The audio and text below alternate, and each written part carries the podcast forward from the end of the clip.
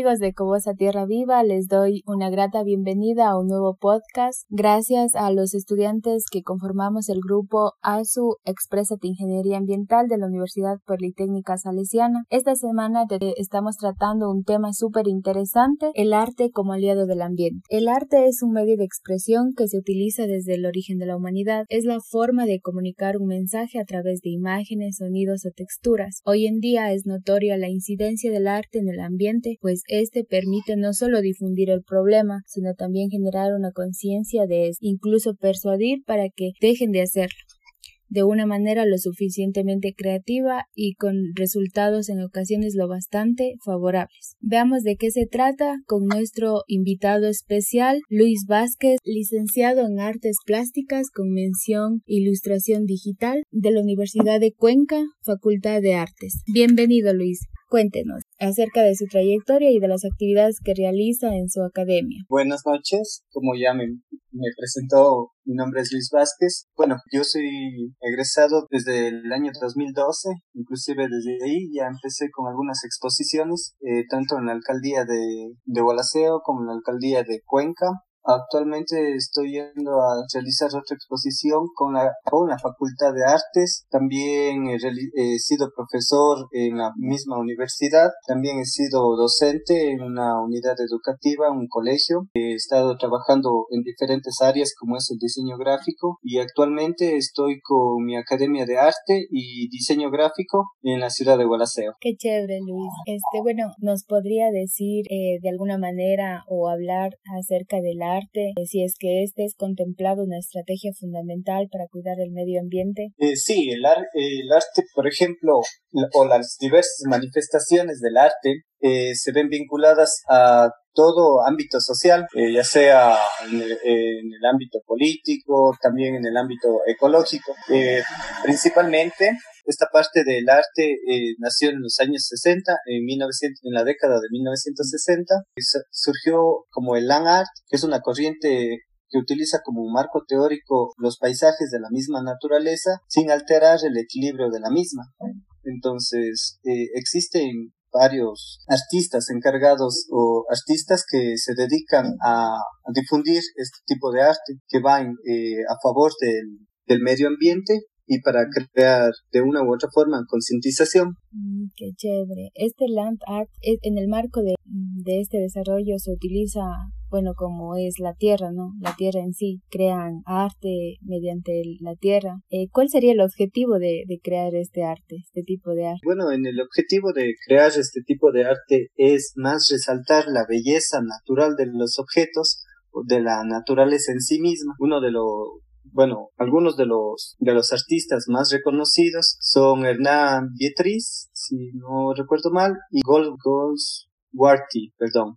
Eh, este último utiliza o interviene en la naturaleza de forma tal que, que hace que el espectador se adentre con su propia obra y todas las obras que él realiza son únicamente utilizando sus manos y utilizando los materiales que están que forman pro, forman que están dentro de, su, de la naturaleza e inclusive utiliza elementos de otras partes de la naturaleza, otras partes de diferentes partes, perdón, de la naturaleza, por ejemplo, de diferentes países, para crear una obra única. Mm, qué chévere, qué interesante. Bueno, como vemos actualmente, este, aparecen y, y, bueno, como el arte en sí va evolucionando y aparecen nuevos términos, como es el caso del arte ambiental o arte ecológico o ecoarte. ¿Nos podría hablar tal vez acerca de este tema? ¿Cómo lo concibe en sí un artista? Eh, sí, claro. Eh, por ejemplo, en el arte ecológico es bastante la representación que se utiliza para dar a conocer problemas medioambientales. Inclusive hay intervenciones de artistas como se puede ver actualmente en, la ciudad de Gualaceo. Se está dando bastante intervención con graffiti, que es street art, en donde ellos plasman a la naturaleza ¿sí? y rescatan mucha de la fauna y la flora. Recordemos también que no solo es, mm, no solo al hablar de eco, de eco art, no solo estamos hablando de la, de la naturaleza en sí, sino también de las vidas que alberga. Por ejemplo, existe una, una serie de ilustraciones de un artista llama, eh, francés llamado Musha, eh, perdón, eh, no recuerdo bien el nombre, le, ya me espero recordarlo, en donde él realiza eh, ilustraciones, él realiza ilustraciones de animales que están en peligro de extinción a nivel mundial. Entonces, Todas esas, estas mm, ilustraciones fueron recabadas en un libro que él posteriormente lanzó y es también una forma de concientización hacia las demás personas. Mm, qué interesante, fuera eh, de mucha ayuda este libro para nosotros los, estudiantes de ingeniería ambiental y muy interesante la verdad. Este bueno, me surge una duda a raíz de esto del arte ecológico y es sobre si es que yo debo ser un artista titulado para hacer este tipo de arte o no es necesario. Bueno, aquí vamos no solo al debate de si todas las personas que estudian arte son artistas y las que no estudian no lo son. O sea, eh, a lo largo de, de, mi vida he trabajado también con la Bienal de Cuenca y muchos de los artistas que están en la Bienal de Cuenca no tienen estudios formales. Entonces no es tanto el hecho del título de salir de una, de una universidad o de un instituto que te diga tú eres un artista, sino es el hecho netamente de realizar arte. Actualmente hay diversas manifestaciones de arte, no solo en el arte ecológico, no solo en la pintura, no solo en la escultura, también tenemos el performance, el, el stream art y, diferentes manifestaciones de arte. Entonces, no se necesita, o pienso yo desde mi punto de vista, eh, que no se necesita ser graduado de una universidad de arte para ser llamado artista. Lo que sí necesitas es realizar una obra artística. ¿Y a qué conlleva realizar una obra artística? Eh, conlleva al hecho de estudiar el medio ambiente, estudiar el ambiente en el que vas a desarrollar, desarrollar la obra, hacer que las personas que están dentro de ese ambiente se involucren con tu obra. Porque es muy diferente, yo me voy, hago un mural y listo. Es muy diferente hacer eso a yo irme a, eh, a una localidad, hablo con las personas, digo que voy a hacer un mural, veo cuáles serían las inquietudes que ellos tienen, el aporte que ellos me podrían dar y de esa manera estoy trabajando ya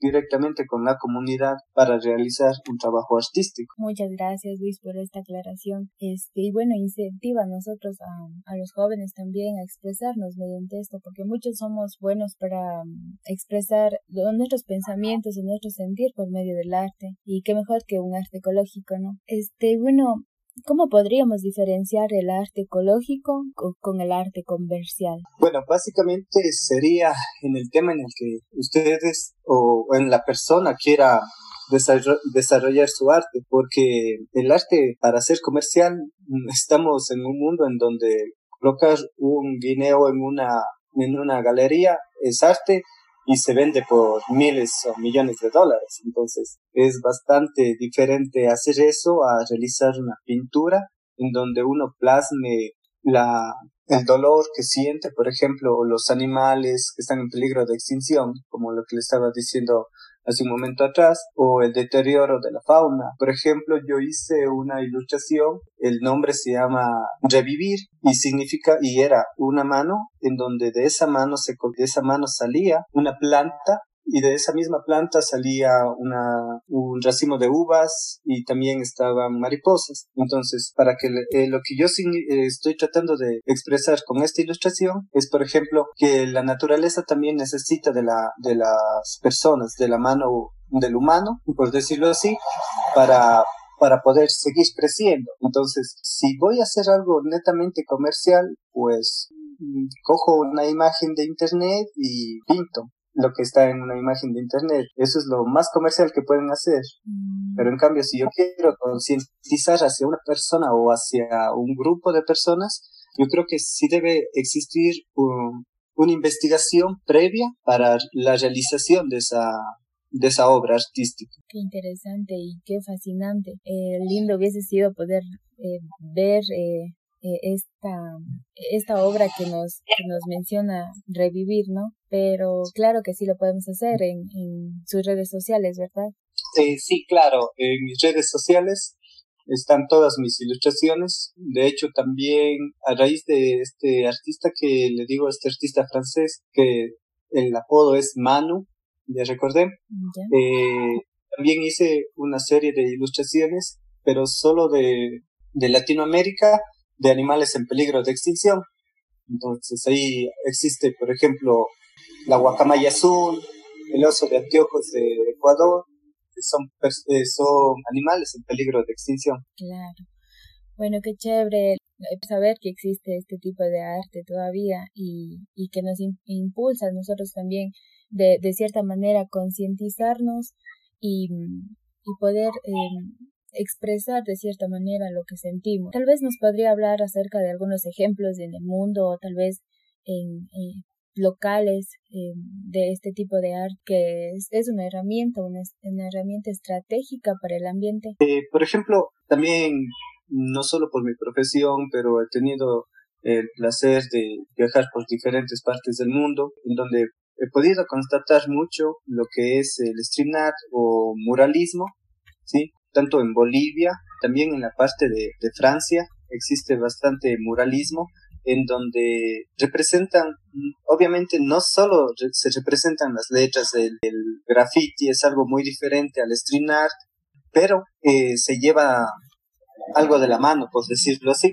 Entonces, a lo largo eh, he visto muchos de estos murales con, con el tema medioambiental, sobre todo en la parte europea, en Francia, en Italia en, de Ecuador, en donde estoy viendo bastante de esto, es en Gualaceo. Bueno, actualmente hay un colectivo de arte que, que realiza diversos murales aquí en Gualaceo. No sé si están tan ligados al, al arte medioambiental, pero presentan de manera más directa lo que son, lo que es la naturaleza.